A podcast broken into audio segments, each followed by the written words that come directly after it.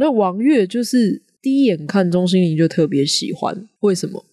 因为钟欣怡跟他长得很像啊，他们两个都胖胖，然后他第一眼看钟欣怡就觉得哇，怎么那么的跟我很像，就胖胖的，然后他就跟李国修老师说：“哎、你一定要用他，你一定要用他，因为他长得很像我们家的人哦，哦，他长得跟我很像。”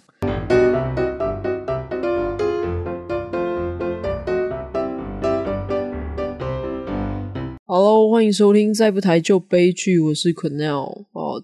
最近呢，有一部戏又翻红了起来哦，诶，讨论度又在热起来了哦。我用“翻红”这个字哦，因为这部戏其实在二零二零年播出的时候就很红了，甚至是二零二零年台湾收视最高的一部戏剧哦，呃，甚至还创下了公视自开播以来最高的收视纪录。大家有猜到是哪一部戏了吗？嘿，这部戏就是我的婆婆怎么那么可爱哦！最近的讨论度又被翻起来了哦，就是因为钟欣凌这一次又拿到呃视后嘛，金钟奖的视后，她演技好这件事情又让大家更关注这部戏。那我当初也是冲着钟欣凌去看这一部戏的啦。啊，我不是因为大家说她演技好，所以我才去看啊，因为本来就知道她演技很好了哦。这已经不是她第一次拿下金钟视后。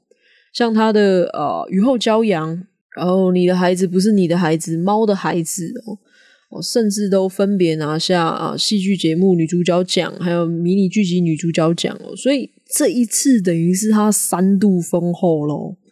然后尤其是大家如果有看那个猫的孩子啊，他演的是一个有点神经质的那种虎妈，非常令人惊艳啊，因为。他平常的形象就是超级讨喜嘛，然后大家就是对他的印象可能就是可爱讨喜，然后应该都是演喜剧吧。好，但是他演的这个呃猫的孩子这个虎妈的角色是非常阴暗，然后压抑，然后有点神经质的那种角色，所以对我们平常而言呢，喜欢他的人会觉得哇，反差是非常大的。那我自己本身啦，我以前就很喜欢钟欣凌。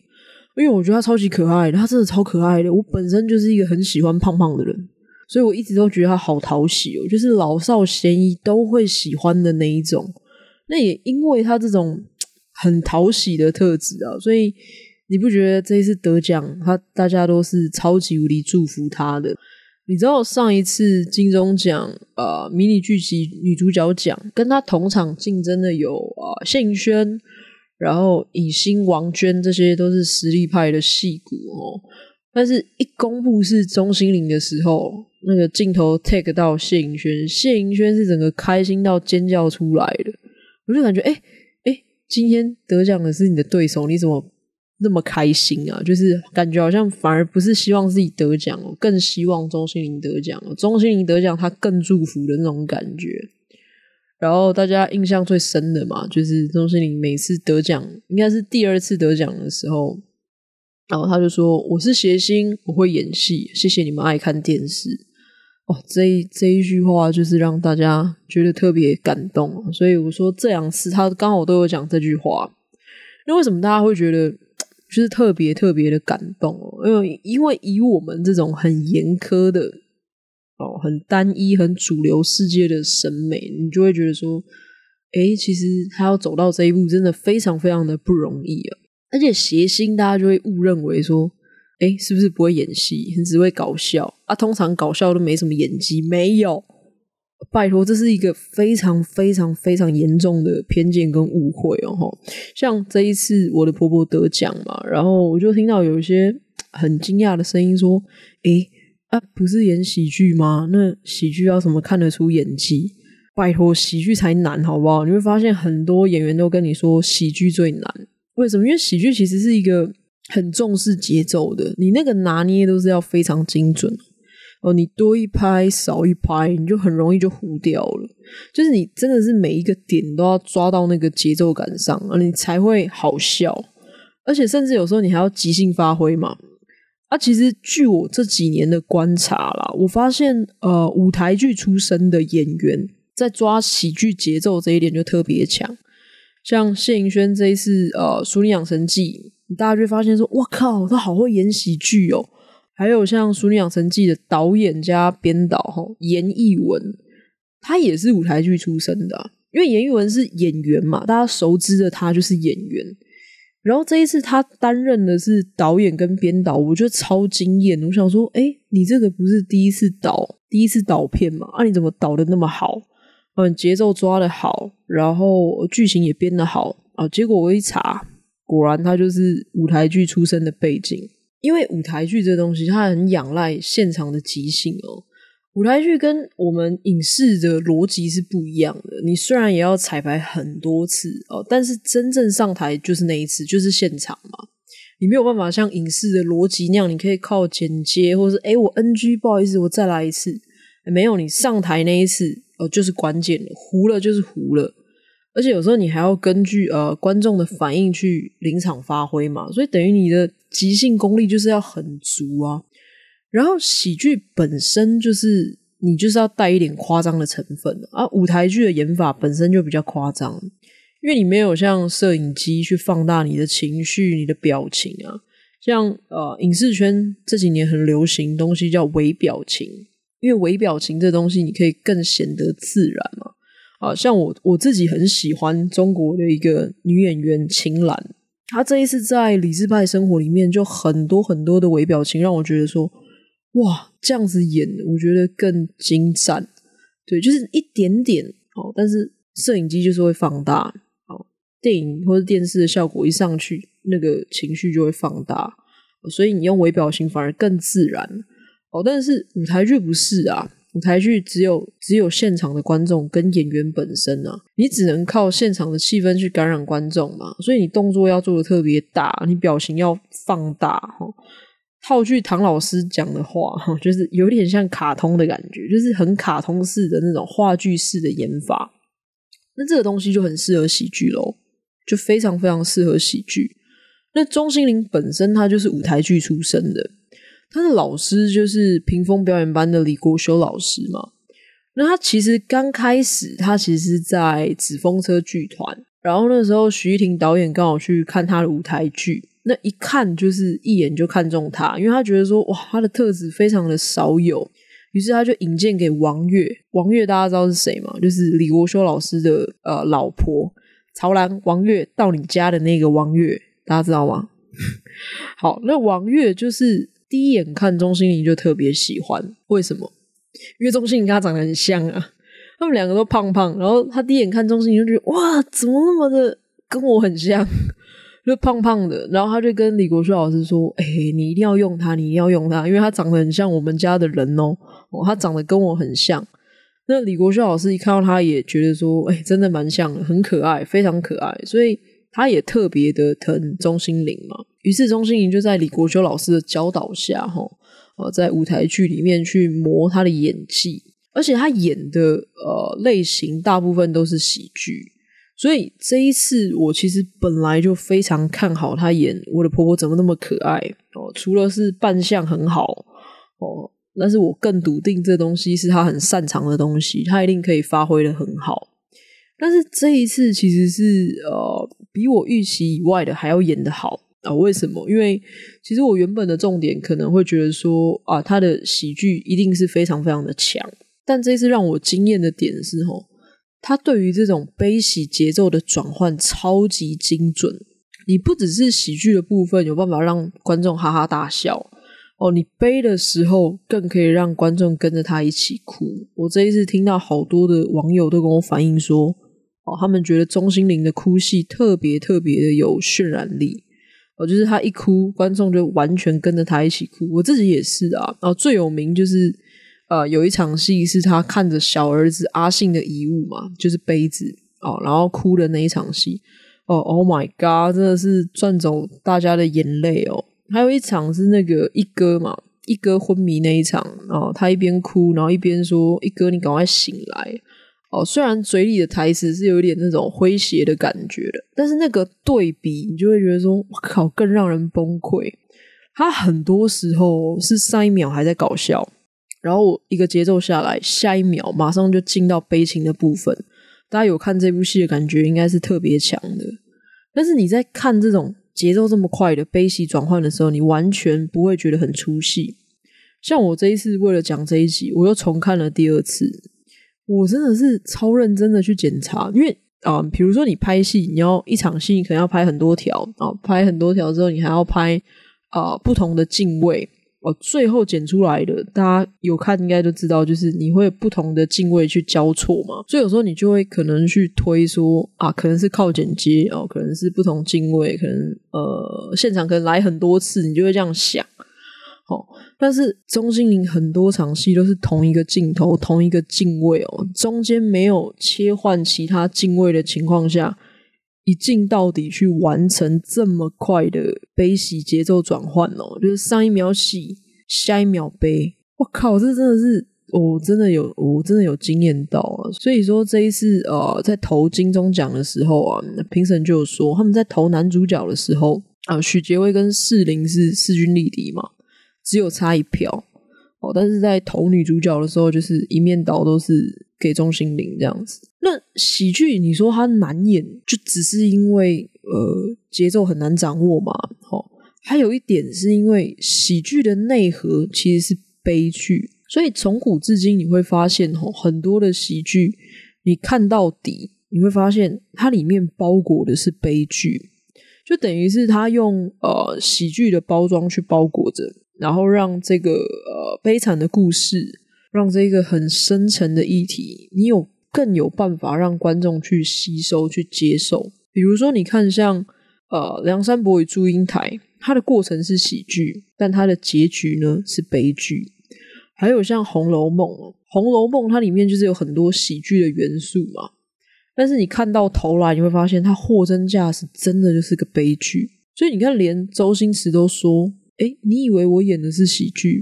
没有，我演的是悲剧。”而且我不知道为什么我演了这么多的悲剧，但是观众都在笑。所以喜剧难的是，呃，你不只是要让观众笑，你还有办法牵引观众的情绪，还有你有办法在那个过程当中揭示你要表达的议题。你看，像我的婆婆怎么那么可爱？大家真的有觉得她是喜剧吗？你不觉得它里面要呈现的议题真的是超悲的？你看他讲到啃老哦，讲到儿子不孝。还有一些传产没落啊，什么重男轻女啊，传子不传贤啊，女性是不是应该就守寡？这些议题，尤其啦，尤其是呃，我觉得在讲啃老这一块，大家看的时候一定是特别特别的心酸啊。只是因为他演得很好笑嘛，所以你就是在接受这个议题的时候，你才没有觉得说哇，好沉重哦，对不对？像前几年那个大佛普拉斯也是啊，只是他是用一种很。讽刺的方法去呈现哦，像黑色喜剧那样子，你就让你觉得说，诶，好有趣哦。但是它的内容超级无敌的悲，它传递的讯息超级无敌的严肃哦。所以这就是为什么大家一直说喜剧最难演哦，因为哦，像我的婆婆怎么那么可爱，她议题真的塞得很满很满哦，里面要包裹的议题真的很多。那我的婆婆怎么那么可爱？到底在讲什么？好，我现在跟大家先讲一下故事大纲好了哦。钟欣凌饰演的这个婆婆叫彩香，她是一家传统汉品店金鹤家的老板娘。然后她有一个媳妇哦，小媳妇叫小欧，小欧的全名叫西欧。她对她这个小媳妇非常反感啊，因为她觉得自从这个小媳妇小欧嫁进来之后呢，她的老公跟她的儿子就相继都挂掉，所以她觉得说：“哇靠，一定是这个小欧带赛啦。”哦，一定是他有什么克夫命啊，或者是他命呃什么扫把星之类的，就对他很反感啊。但是因为他小儿子阿信他意外身亡嘛，但是他的保险受益人是给老婆小欧嘛，所以彩香就故意摆了一道鸿门宴哦，就是啊请他来家里吃饭啊，假装有关心他，但是他心里就是想说，你把保险金让给我啊。没想到小欧其实想都不想，就直接把保险金让给彩香。啊，彩香因为她自己的老公死了吧，她就觉得说，我就没有能力去接这个饼店的生意啊。然后她也问下面这四个小朋友有没有要接她手上的这一个金鹤家的饼店啊，大家也不接。OK，那他想说啊，反正我有那个保险金嘛，于是他就想说，拿这个保险金，还有他自己存的一些老本哦，我到台北我，依靠我这些儿子过生活，等于是退休了啦，享清福了。啊，殊不知他这些看似孝顺的小孩，其实东西不好干啊。为什么？因为都想骗妈妈手上的这一个保险金，OK，而且骗到了就觉得妈妈没有利用价值嘛，就把妈妈踢来踢去，哈，就大儿子踢给二儿子，二儿子踢给三儿子，吼，就踢来踢去，踢来踢去的。无奈的彩香，吼，最后也只能回到金科家里面哦，哦，去想说啊，之后日子到底该怎么去过下去？哦，但是饼店呢，有一个师傅叫做花贵，哦，他是等于是。呃，老头家的徒弟这样子哈，金鹤甲老头家的徒弟哈，他对汉饼是非常有热情的，而且他一心一意就是希望金鹤甲可以继续营业，因为我说嘛，他对汉饼是有爱的。那反观小欧呢？哦，小欧又是怎么回事哦？小欧虽然非常讨厌苏家的人，很讨厌这些兄弟啊，但是因为小欧非常非常的爱阿信哦。啊，因为基于对阿信的爱，于是他就很想要把饼店发扬光大。为什么？因为阿信的生前就是一直很希望，呃，可以好好经营金和家，可以帮这个饼店转型。于是，呃，彩香花贵小欧就在有一次喝醉酒的情况下，我就随随便便盖了个章哦，签了一个合约。好，这个合约就是要重新一起经营金和家。于是后续就开始演说他们怎么去经营这一个。呃，老店让他们重新的呃开张，然后重新让这个品牌重新站起来的故事啊。好，那大家听到这里有没有开始觉得说，哎，怎么跟我原本想的不一样？好，大家听到片名《我的婆婆怎么那么可爱》哦，可能直接联想到的是什么？可能会联想到说，哎，这应该是一个在讲婆媳过招的戏哦，里面应该都是在讲婆媳问题啊。哦，但是有看过这一部片的朋友，你会发现里面有没有演婆媳问题？有，但是不是主要的核心哦。因为小欧是什么？是西安嘛，等于是寡妇，她没有跟婆家的人住在一起哦，所以跟我们习惯那一种呃婆媳之间的摩擦，其实是没有太直接的关系啊。因为大家如果有跟公婆住在一起的时候，你应该会发现。真正婆媳的矛盾都来自于生活上的一些，比如说理念不同啊、习惯不同哦，所造成的那个问题。那这个部分有没有演？哦，其实也有演哦，但是大部分都是他跟大媳妇嘎孙之间的，但是篇幅也不多啦，因为彩香不是一下子就被儿子踢出来了吗？那你要说他跟小欧之间的摩擦，我就觉得不是呃婆媳之间的问题哦，而是在。经营饼店的理念不同，他跟彩香之间之前就有约定好嘛，我跟你是合伙人关系哦，不是婆媳关系哦。所以这一部戏，我觉得最有趣的地方在于，它其实讲的是品牌经营这件事情，还有老店新开的概念。像小欧的本名叫做 CEO 嘛，哈，这其实也很可爱的去暗示了，他其实就是要来这家店当 CEO。而且他是一个非常有商业头脑，在戏里面讲了几个呃经营的法则，也是相当的受用。尤其是在讲传统老店要改造形象，走向国际化这一点哦，剧里面就在这个部分有很多的琢磨。那这个其实也是我觉得呃，现今的戏剧里面比较少的提到的题材哦，也是我非常看好的题材，因为他有在宣扬在地文化这件事情。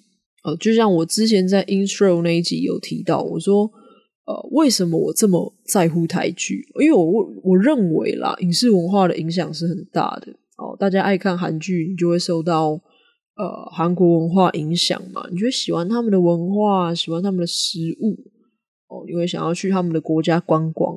哦，那台剧也是啊，对不对？我们也可以大外宣啊。对不对？不是只有中国可以对我们大外宣，我们也可以对他大外宣啊！你看像，呃，鱿鱼游戏就是这样嘛。哎，真的是天哪！一部戏的成功，你看他带了多少的商机啊！大家一戏之间都知道碰糖是什么东西。OK，哎，我们台湾也有卖碰糖哎，Come on，我们台湾也有碰糖，但是怎么都没人知道我们台湾的碰糖？大家全部都知道韩国的碰糖，所有的甜点店都开始卖碰糖。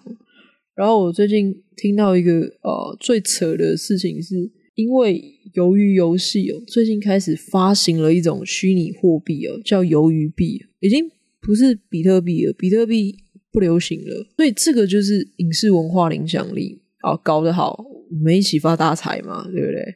哦，戏卖的出去哦，钱进得来，台湾就发大财嘛，对不对？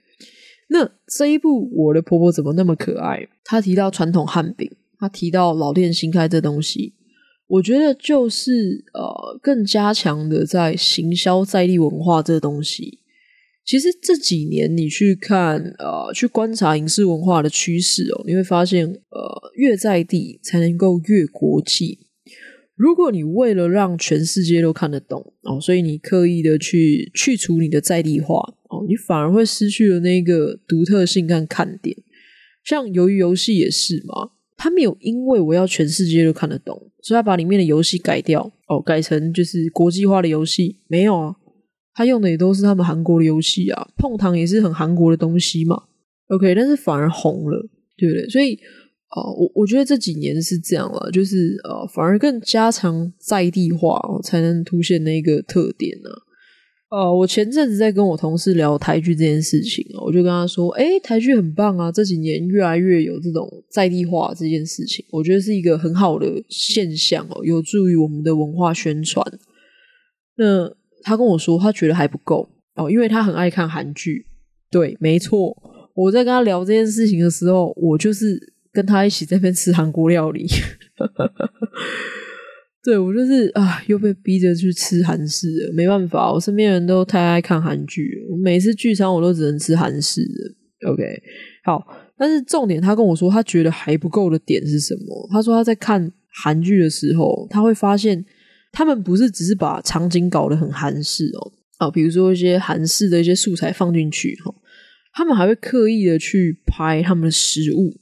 给大特写的那一种哦，甚至他会在台词里面介绍这个食物或者是哪边的文化哦，但是又不会太故意，不会太像是那种什么有干爹自入的那种行销啊，就是很自然哦。他就说，那反观我们台湾这几年哦，很多都是我场景超级台式的哦，放宫庙啊那些元素进来哦，比如说像是呃我们的通灵少女哦，当男人恋爱时哦，是不是感觉那个？整个场景都是很台式的哦，但是它就只只是个景带过，它其实很少你去深刻的去琢磨这个地方。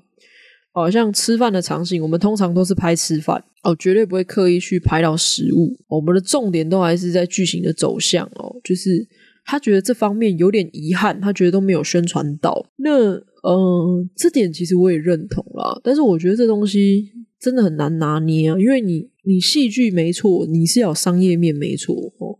你刻意的去宣扬在地文化，我觉得这是超级无敌好的概念啊。但是，呃，弄不好就很像是置入啊，只是变得很像观光局的置入啊。对，而且你一个不小心，你弄巧成拙，你甚至还会模糊了整个呃剧情的发展。呃，你看像大陆，大陆宣传在地文化这一点，我觉得他们做的很好，而且做的超认真的。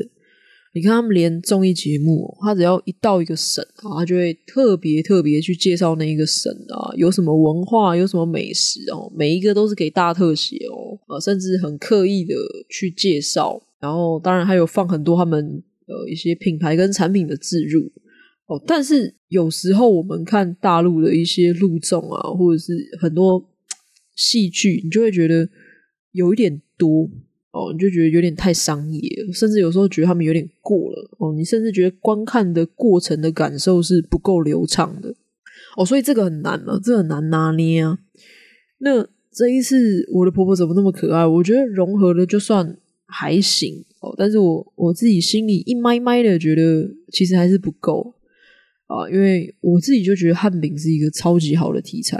哦，但是我觉得琢磨的还是有点少，因为啊，当然，我觉得也是因为它的议题很多，它的重点在企业经营、老店新开。哦，除了我讲的这些，它题材很广，他还讲到啃老，哦，他还讲到呃，有一点点的婆媳关系，很多很多。那在这个情况下，他要顾及到剧情的流畅哦，所以。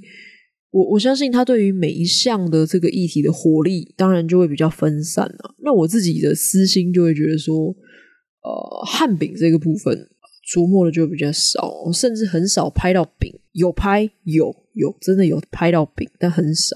OK，但是没关系，反正我觉得，呃，看完这部戏，大家至少啦都会多少燃起大家对汉饼哦这个已经 越来越没落的东西有点兴趣哦。那。剧情没有提到的汉饼文化，我们今天来讲哦，来讲汉饼到底是什么东西哦？汉饼其实就是我们呃常见的中式糕饼哦，你举凡像月饼哦、凤梨酥、呃绿豆糕哦、绿豆椪，或者是结婚用的大饼哦，你就连米做的粿都算哦哦，什么意思？比如说像花粿、草仔粿哦，这些都是。那你要探究汉饼的历史哦，最早可以追溯到汉朝。汉朝那个时候是你只要是面食类的，我所有统称都给你称为饼。哦，那个时候就开始了所谓吃饼吃饼的文化。那说到我们台湾本土的汉饼文化呢，啊，我们的汉饼文化啊，绝对是受深深的受到啊闽南那一方的呃在地文化给影响了哈。因为我们台湾就说嘛，我们很多人都是闽粤这个地方过来的，所以我们的糕饼文化当然是跟那边有非常深的连结。那早期来台开垦的这些汉人，我们生活不容易嘛。那加上呃，对生活的这种故乡的这种思念，所以就会开始做这种米米为主的贵哦。我刚才讲草仔粿、花贵，这些都是因为台湾的物产，我们主要是生产米嘛。我们的面食就比较少，对不对？所以那时候他们很聪明，就用米来做糕饼啊。哦，所以大家呃，除了平常吃饭以外哦，就会呃，在逢年过节的时候，白米有剩，我就把它留下来去做这些贵，然后可以去祭拜祖先这样子。然后到了日治时期嘛，因为日本政府啊，大力的推动下，我们的农业大量改良。然后那时候开始种什么种甘蔗，日本人爱死我们的甘蔗了，所以我们的糖糖业就开始蓬勃发展。那糖业蓬勃发展就开始带起了我们糕饼业的繁荣。啊，为什么？为什么这么说？你会发现早期我们的汉饼大部分都是咸的，哦，里面包肉啊、笋子啊、炒料哦、炒的料这些都是咸的。因为你要吃得饱，而不是吃得巧嘛，不像我们现在很奢侈啊，可以把它当点心来吃嘛，没有办法，对，真的没有办法，因为因为以前的这些呃物产没有那么富饶，所以一定要吃得饱。但是在日本的推动下，糖业盛产，你看日本很多糕饼，像和果子哦，他们就是甜的，那他们就把当时一些，比如说像西方糕点的技术就传给我们了，OK，比如说像鸡蛋糕。鸡蛋糕就是日本那个时候传给我们的，OK，所以那个时候等于是我们台湾的汉饼开始研发了很多甜的口味的汉饼，然后再到了一九四五年代的台湾光复，好啦，日本人走了哦，来的是国民政府哦，国民政府来的时候影响了什么？他们那个时候等于又承接了我们中国各个省份的饮食文化特色。所以我们的呃，等于是汉饼的种类哦，这这个时候又变得更丰富哦。开始啊，比如说你那个省流行什么啊，我就从你那个省加入了一些什么元素哦。各个地方的省，我就加入各个不一样的元素。然后再来那个时候，我们又经历了一个东西叫美元时期哦。美是美国的美，援助的助哦，美国援助我们的时期，美元时期。中美合作嘛，所以我们那时候拿到非常多的面粉跟小麦啊，然后西方糕点的技术也传到我们台湾来哦，然后甚至到一一九六零年代哦，美国为了推销他们自己的小麦，所以他开始在我们这边推广啊面食哦，甚至成立那种烘焙培训班哦哦，所以这个时候台湾开始发展了所谓的西点面包，OK。那那个时候，我们汉饼的口味也开始所谓的中西融合，就开始吸收了一些西方的东呃西方的元素进来哈。所以那时候台湾的汉饼两条线哦，一条是呃中式糕饼为主哦，另外一条就是西点面包。而时间再到一九七零年代，我们开放观光嘛啊，经济起飞，大家的水准都不错啊，开始有闲钱哦。哦，闲钱有开始就是会有所谓送礼的需求，然后你看什么婚丧喜庆、年岁时节啊、神明诞辰这些，你都需要糕饼嘛啊，所以像是中秋月饼这个东西，它就开始在不管在造型上、口味上，就越来越多元，越来越多元。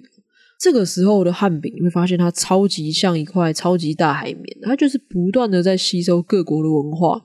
啊，不断的融合啊，不断的变种哦，所以那个时候汉饼的款式也越来越多，越来越多，甚至人家都说哦，汉饼有好几百种哦，甚至有人说有好几千种哦，就是为什么汉饼口味可以这么多的原因哦。但是好景不长嘛，你开放政策带来了大量的国外资源啊，还有技术，但是同时也带来了竞争跟挑战哦，所以。那时候，一九八零年代啊，你开始进入了什么一大堆的西式饼干啊、广式月饼哦，就攻占了我们自己的主流市场哦。你说到这个呃西式饼干，它就是一个很大的威胁哦。为什么？因为它瓜分了我们的喜饼市场。OK，喜饼可以说是汉饼产业的一大收入来源。你看，像传统汉饼，我们结婚都是吃大饼啊、大饼啊，就是里面包肉的这一种哦。哦，一大块，大家切一块，切一块，大家一起分着吃哦，很适合一整个什么大家庭。啊，西式饼干就不一样啊，就很可爱啊，小小的，很精致，有没有？那你送礼，你就会觉得说，哎，特别的新奇，特别的精致。直到现在哦，其实喜饼这件事情，真的就是被西式饼干给占据了。我人生当中收到的喜饼，真的都是西式的。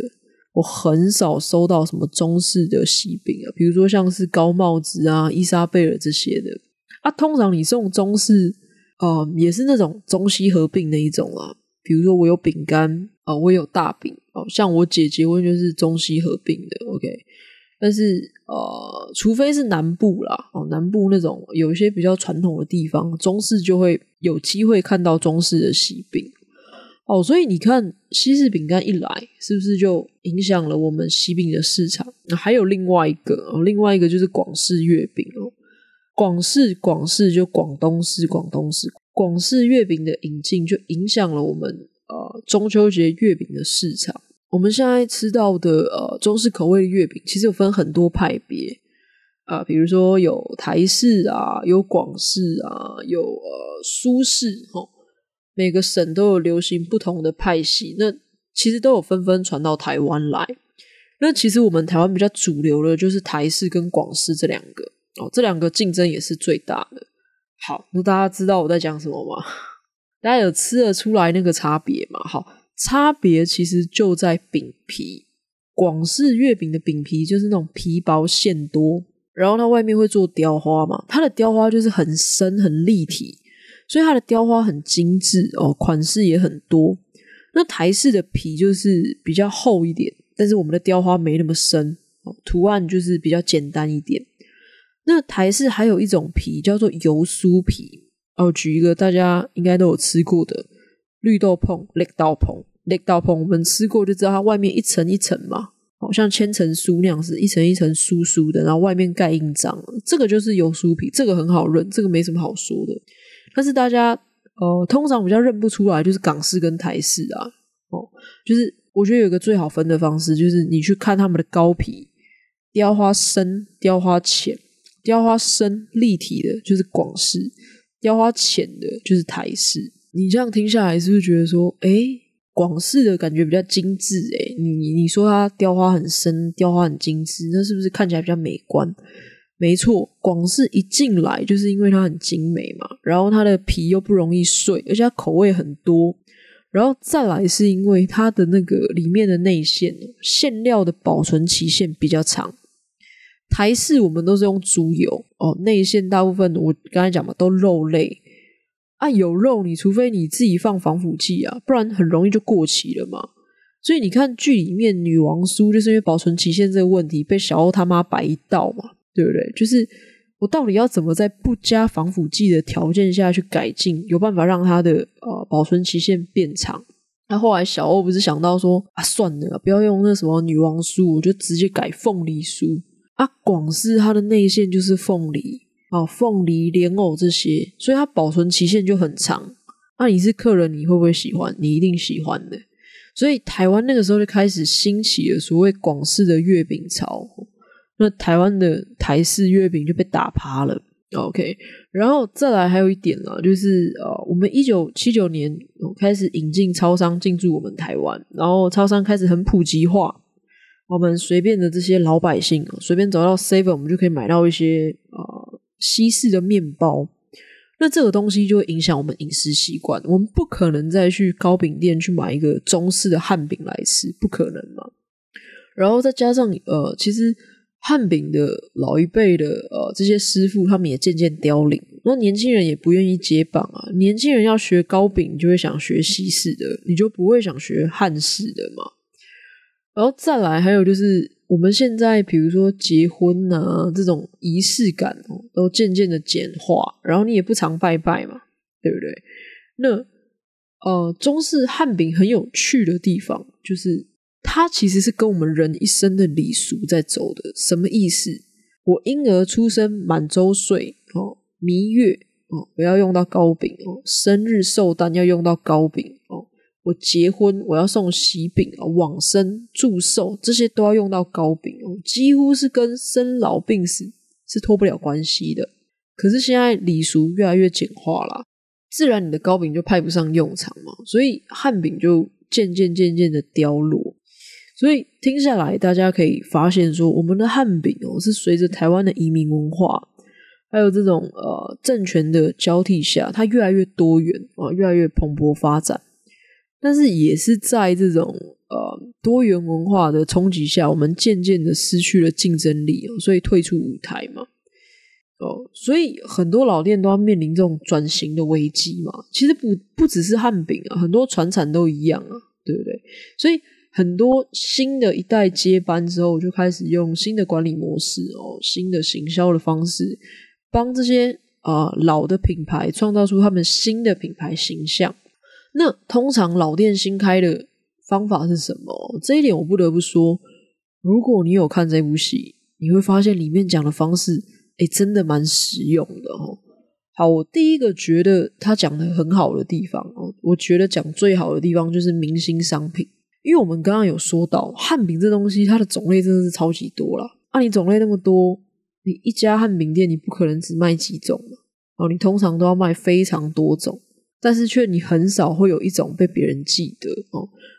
你看我现在，我现在问你，呃，你随便讲一个汉饼，是不是叫不出来？我也叫不出来啊。就是你脑袋好像会有很多那种饼的样子哦，但是你没有一个印象很深刻的哦。所以太多样性其实反而会模糊了焦点嘛。你一家店没有主次之分啊，你没有红花，你觉得都是绿叶啊，你没有办法给客户一个说。哎哎，你非要来我这家店买的理由？那明星商品就好像是这家店的一个明星哦。明星商品主要的功能就是带动整体业绩哦，所以它必须是招牌哦，必须担任顾客心中的记忆点。但是你明星商品，你不一定要是毛利最高的商品了哦。重点是你有办法持续稳定的销售出去才是重点哦。你要有办法让这一个明星商品足以。代表这家店的特色嘛，不然你要怎么去吸引顾客上门嘛？OK，比如说，呃，比如说我们像我们讲到 SK two，你就会想到 Petera petera 是他们保养品中的一种成分哦，还不是商品哦。OK，但是光是这个成分，大家就朗朗上口嘛。为什么？有记忆点。那、啊、你讲到 Chanel 的香水，你就想到 Number Five 嘛，对不对？你想到呃切尔氏，你就会想到他们的金盏花的化妆水嘛。所以明星商品它就是 等于说要有这样的魅力去增加那个记忆点的。还有就是明星商品有一个东西很重要，就是长销，就是你要有办法长长期销售哦哦，你要是一个常态性的销售，你不是只是一个爆款哦，昙花一现哦，所以你的供应链就很重要，你不能太受限于时节性啊，比如说像月饼哦，月饼就是一个很受时节性。限制的东西嘛，你没到中秋节，你会没事去买月饼吗？不会嘛？哦，对不对？所以你你把明星商品，假设你直接把明星商品设定成月饼啊，你就只能卖中秋那一道。所以这个时候，呃，小欧在剧里面他提到一个东西，我觉得很聪明，就是伴手礼。伴手礼就是一个不受时节性限制的长销型产品嘛，所以。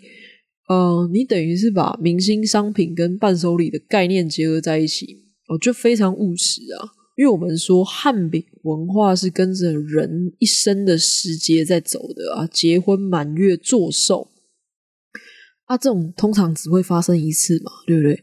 你不可能天天结婚啊，结了又离，离了又结，对不对？啊，这种档期就五息五尊啊，你一定要想办法找更常态性的业务量，那伴手礼就可以冲破这个限制啊。你去当地旅游，你想要啊带个伴手礼回来，你就买嘛，OK。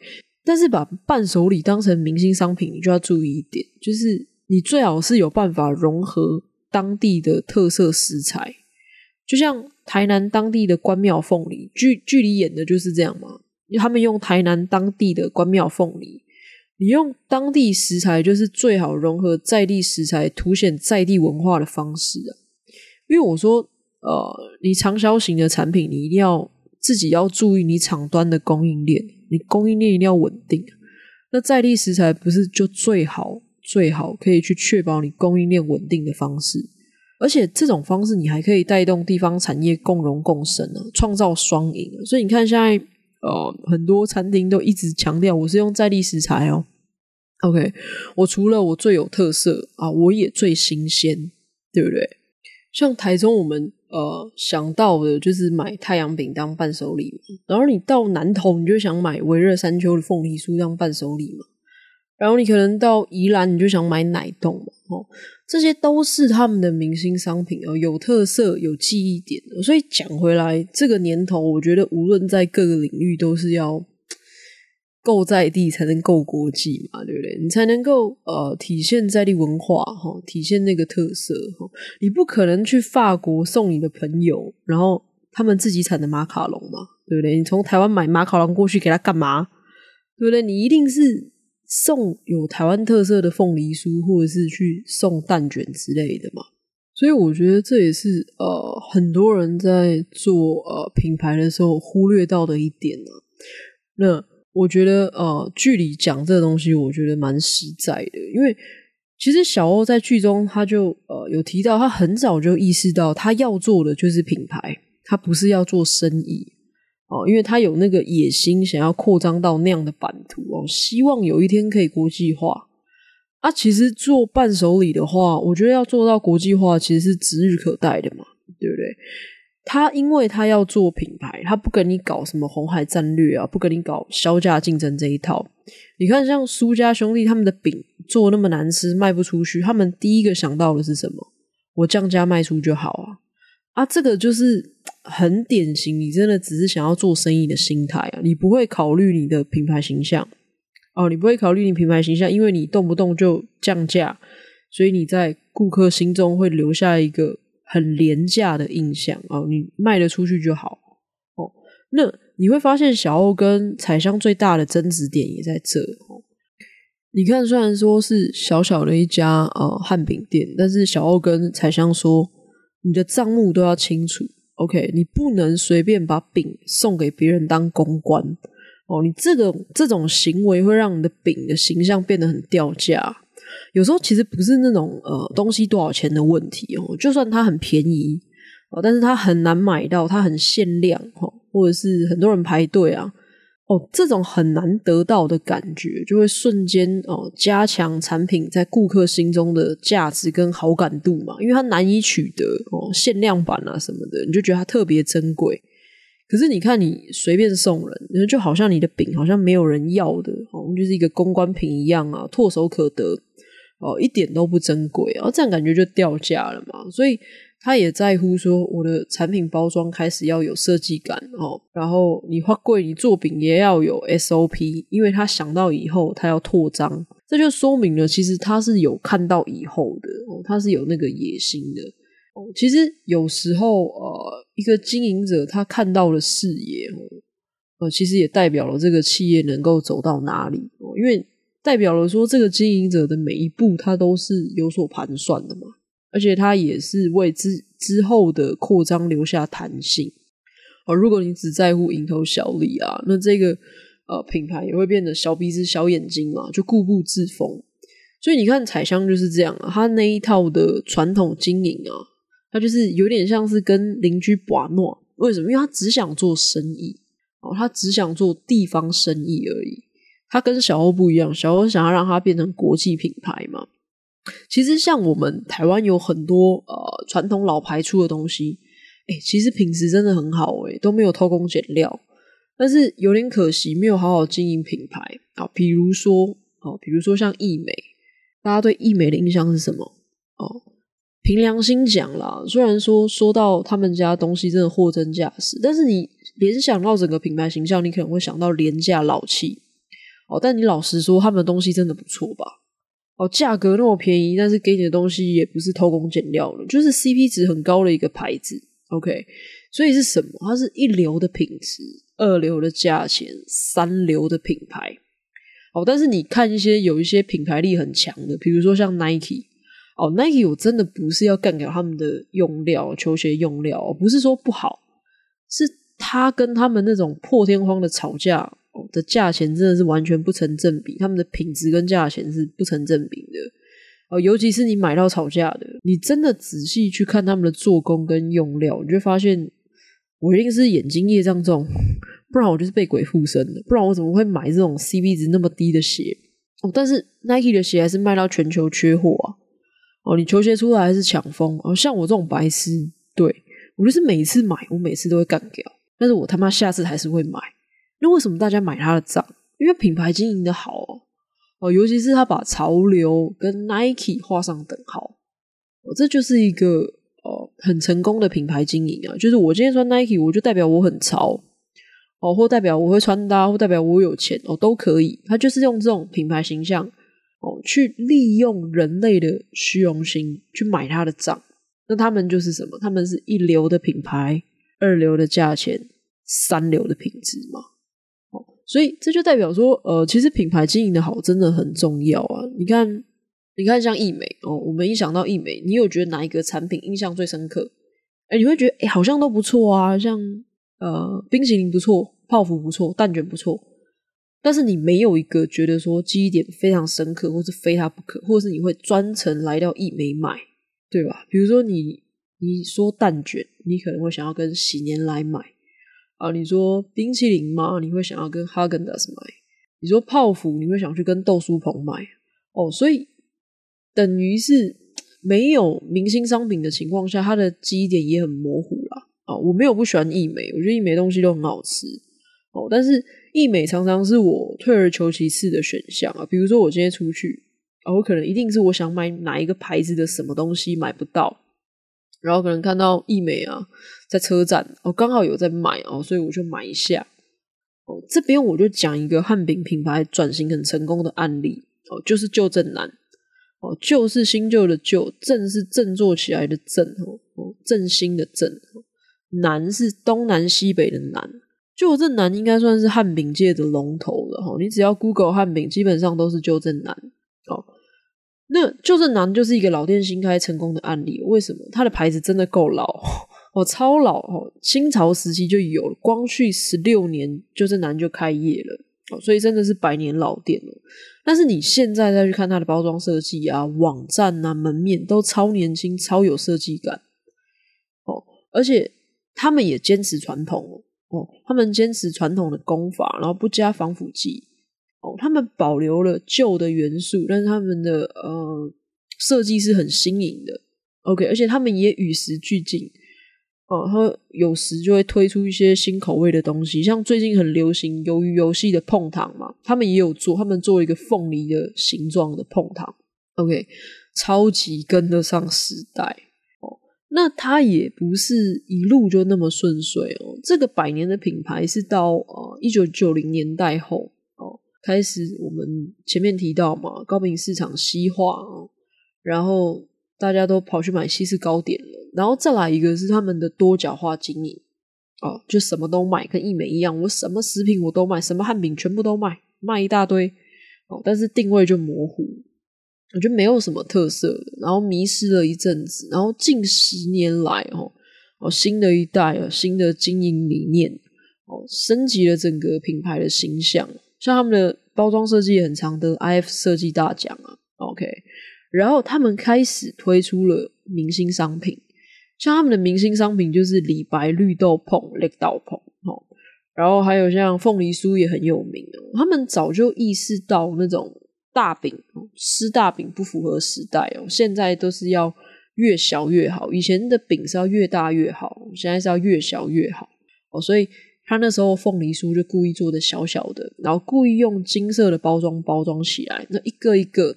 哦就很像一个小块的金色砖头，所以他们就说他们的凤梨酥是小金砖凤梨酥，那这个形象就是很深植人心嘛。而且还做的最好的地方是，他们还出了一本叫《汉饼》的书，是全球唯一第一本出汉饼的书，去介绍汉饼文化，而且还搞了一个呃汉饼文化馆在高雄哦，就搞了一个很大的馆，然后让你去体验做汉饼的文化，然后带你去讲解汉饼到底是怎么一回事哦。那这个东西就把品牌做得很高啦哦，你消费者直接下意识就觉得说，哇，他真的就是汉饼界的龙头诶，他可以搞一本书出来，然后又搞了一个文化馆出来哦，所以这个东西其实对他来讲搞成这样是双赢，因为别人会觉得说，哎，他有善尽社会责任，因为他在推广汉饼，然后再来是，他真的也成功的透过这些。方式去宣扬他的企业理念，说他的品牌故事，说他的品牌故事这件事情很重要。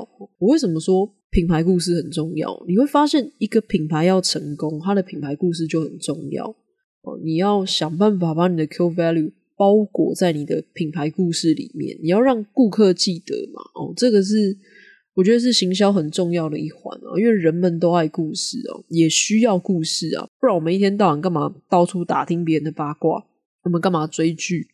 我们干嘛看小说？哦，看漫画哈，这些都是故事啊，八卦是故事，追剧的戏剧是故事，小说是故事，因为我们太需要故事了哦，所以厉害人往往都不是那种只说理论哦，不讲故事的。而是有办法把理论包裹在故事里面，让你快速吸收。哦，像呃，台南有一家叫诺夫米糕，我就觉得他品牌故事就说的很成功。他就说，呃啊、呃，老板就每天骑着阿公的脚踏车出门去卖米糕。那为什么呢？因为他要留住阿嬷的手艺。哦，他不希望这种传统的味道越来越少人吃，然后这个东西就失传了。所以他一个年轻人愿意骑着脚踏车去卖阿嬷的。手艺卖阿嬷的米糕，而且他希望说他的脚踏车不管骑到哪哦，就有机会跟当地的食材做一个结合哦，做出这种新旧的融合。哎，那这个故事听完，我眼泪都要流出来了哦。虽然我是不吃米糕的人，但我听到这故事，哎，怎样都要给他吃上一碗啊，对不对？所以他的品牌故事就说的很成功，而且他赢到了所谓的情感价值。哦，就奠定了他的这个品牌地位。我这边跟大家介绍一本书哦，叫做《跟谁行销都成功》。哦，里面其实提到的就是故事对品牌行销的重要性啊。你不是只要说故事，你还要想办法把故事说得浅显易懂哦。最好是一句呃金句就可以概括你整个品牌的核心哦，因为消费者真的没有没有那个时间听你讲太冗长的故事哦。像 Nike，你就会记得什么？他说他的 Just Do It 嘛，他的金句，那顾客就可以马上 get 到这个品牌的态度跟风格嘛。OK，而且这本书也强调了哦，不管你的品牌有多少的服务项目，有多少的商品哦，你都专攻一样，选一样代表去行销，你每个产品都打，你就会模糊焦点嘛。故事也是挑一个说就好。而且这个故事还要是双向的，什么意思？就是你要有办法对外，你是说给顾客去听，什么意思？就是你要有办法对外说给顾客听，让顾客知道你核心价值是什么，你的 core value 是什么，吸引顾客跟你买。对内你要说给你的员工听嘛，哦，你要让员工有这个呃，知道你的企业是有理想哦、有使命的，在帮助这个社会，哦，这样。员工听到你的品牌故事，就会跟你站在一起，他们工作起来就会更有使命感，更有向心力哦。而且他还提到说，你说的这个故事，你还不能以自己为英雄哦，哦，你只是一个引导者，英雄要让给别人做哦，你才有办法让顾客跟员工走进你的故事里哦，因为他不是来听你歌功颂德的啦，他不是来听你那边老王卖瓜自卖自夸，啊，人最爱的都嘛是自己。